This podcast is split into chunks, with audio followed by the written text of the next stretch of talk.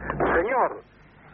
Eh, le hablo por el aviso que ustedes han publicado en La Razón, anunciando que arreglan pelucas quemadas. Sí, señor, sí. Ahí a las arreglan allí. Sí, señor, acá arreglamos. Bueno, mire, en realidad mi esposa tendría que hablar con ustedes porque la peluca se le quemó a ella. Pero como se quemó parte del cuero cabelludo, está muy dolorida y me pidió a mí que me ocupara. Comprendo, señor, pero será mejor que te traiga la peluca para ver cómo se la podemos arreglar. Y Ah, bueno, claro, eso sería lo lógico. Pero el inconveniente está que la peluca se le quemó cuando la tenía puesta y se le pegó una parte en el cuero cabelludo. Pero ¿cómo se, cómo se le quemó una parte, señor? ¿La tenía puesta la Y peluca? claro, no, en realidad fue una fatalidad, pero eh, imagínese, estaba en una procesión de Santa Rana y un monaguillo medio estúpido le arrimó una vela y sí. ¿En qué procesión, señor? Me En Eh, la de Santa Ana, es, eh, hace un par de días.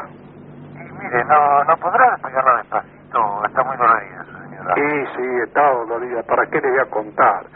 Pero estoy pensando que habría una manera de encarar el fato este.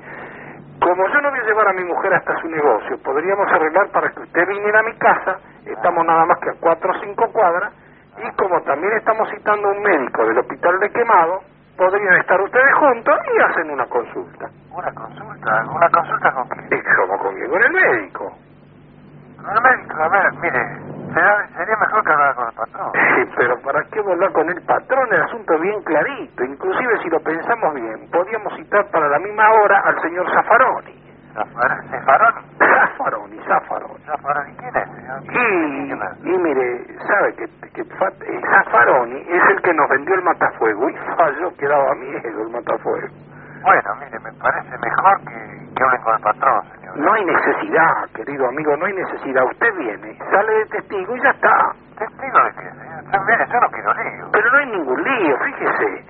Eh, usted está negándose de un asunto que conoce bien su infraestructura, ¿no? Pero no tengo nada que ver, señor. ¿Cómo Mire, tiene ¿Por qué que no ver? llama dentro de un rato y le habla con el patrón, le explica todo? Pero esto? querido, me parece conveniente que usted inclusive traiga al patrón con usted, así con el médico. Y Zaffaroni se aclara todo este embrollo. Mire, que vaya el doctor, que vaya a Zaffaroni, pero preferible que vaya el patrón si quiere ir, que vaya. Mire, tendrían que venir en realidad los dos. Y usted mejor sale de testigo en una vez, le sacamos 400 mil mangos al seguro de Zaffaroni y vamos y vamos en cana. ¿Cómo vamos y vamos, señor? Pero la pucha, yo que le estoy Porque hablando... no, no entiendo. Pero le estoy hablando clarito, Pero yo no querido. entiendo, señor. Usted me habla de testigo. Pero le estoy hablando, mire, usted como testigo, mi mujer está como perjudicada.